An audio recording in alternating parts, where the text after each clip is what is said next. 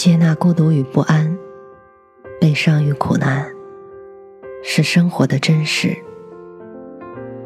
坚守温暖和希望，是活着的本质。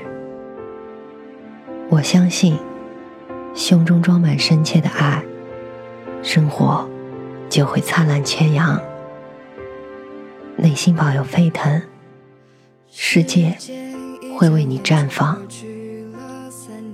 愿我们。都能在不期而遇的温暖中，满怀生生不息的期望。晚上好，我是 Mandy。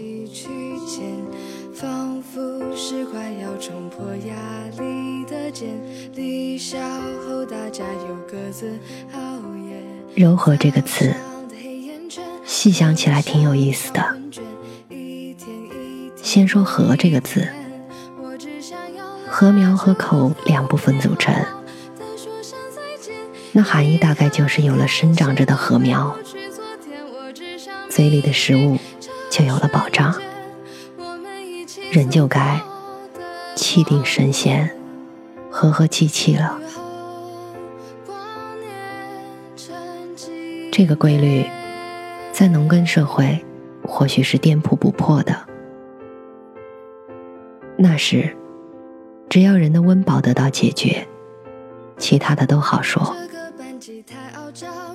随着社会和科技的进步，人的较低层次需要得到满足之后，但是手中有粮，就无法抚平激荡的灵魂了。中国有句俗话，叫做“吃饱了撑的”，意思是没事找事儿。可见胃充盈了之后，就有新的问题滋生，起码无法达至完全的心平气和。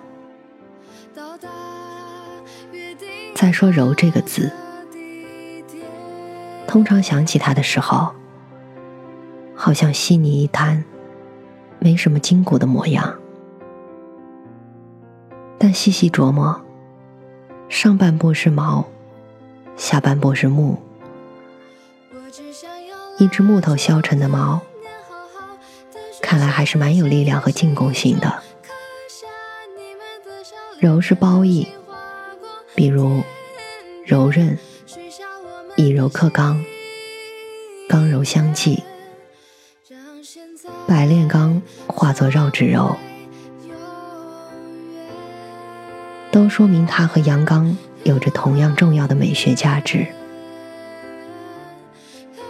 因为医生当学生的时候，一天课上，老师问道：“大家想想，用酒精消毒什么浓度为好？”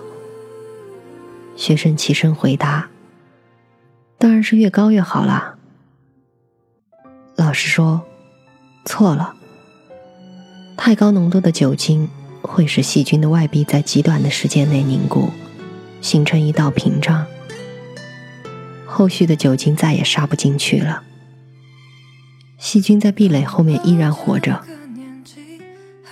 最有效的浓度是把酒精调的柔和些，润物无声的渗透进去，效果才佳。所以说，柔和有时比粗暴更有力量。柔和是一种品质与风格。不是丧失原则，而是一种更高境界的坚守，一种不曾剑拔弩张，依旧坚守尊严的艺术。柔和是内在的原则和外在的弹性充满和谐的统一，柔和是虚怀若谷的谦逊和冷暖相宜的交流。现代人在风驰电掣的忙碌中，是多么希望自己和他人的柔和啊！不信你看看报上的征婚广告，竟是征求性格柔和的伴侣。人们希望目光是柔和的，语调是柔和的，面庞的线条是柔和的，身体是柔和的。我们轻轻念出“柔和”这个词的时候，你会觉得有一缕淡蓝色的温润弥漫在唇舌之间。有人追索柔和，以为那是速度和技巧的掌握。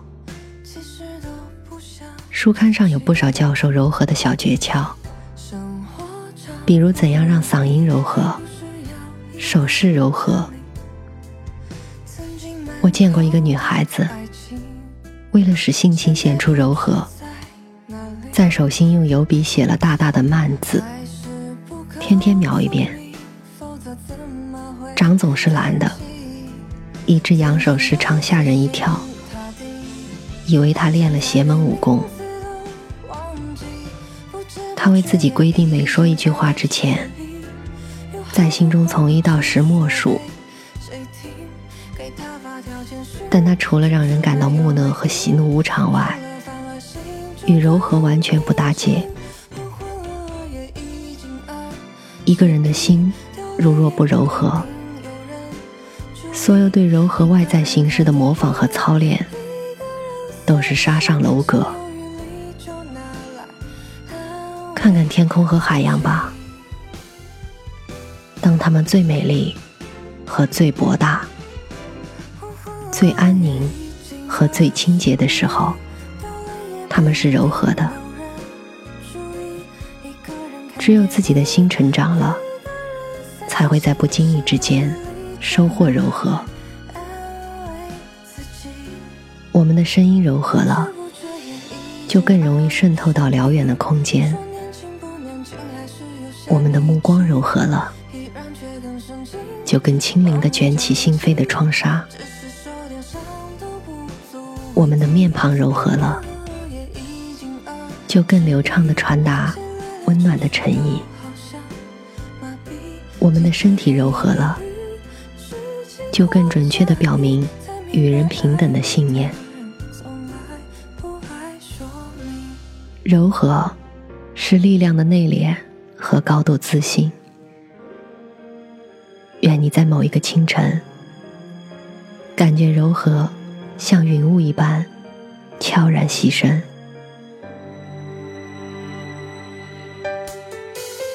到了这个年纪，难免有不少秘密，人前多光鲜亮丽，其实都不像自己。生活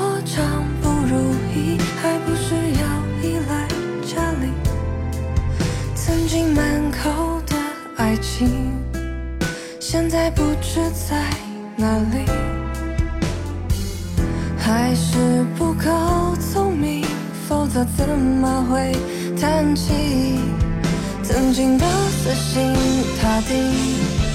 现在连名字都忘记，不知不觉也已经二十一，有好多话不知说给谁听。给他发条简讯，迟迟没有回应，久了反而心中更平静。我昏了，也已经二十一。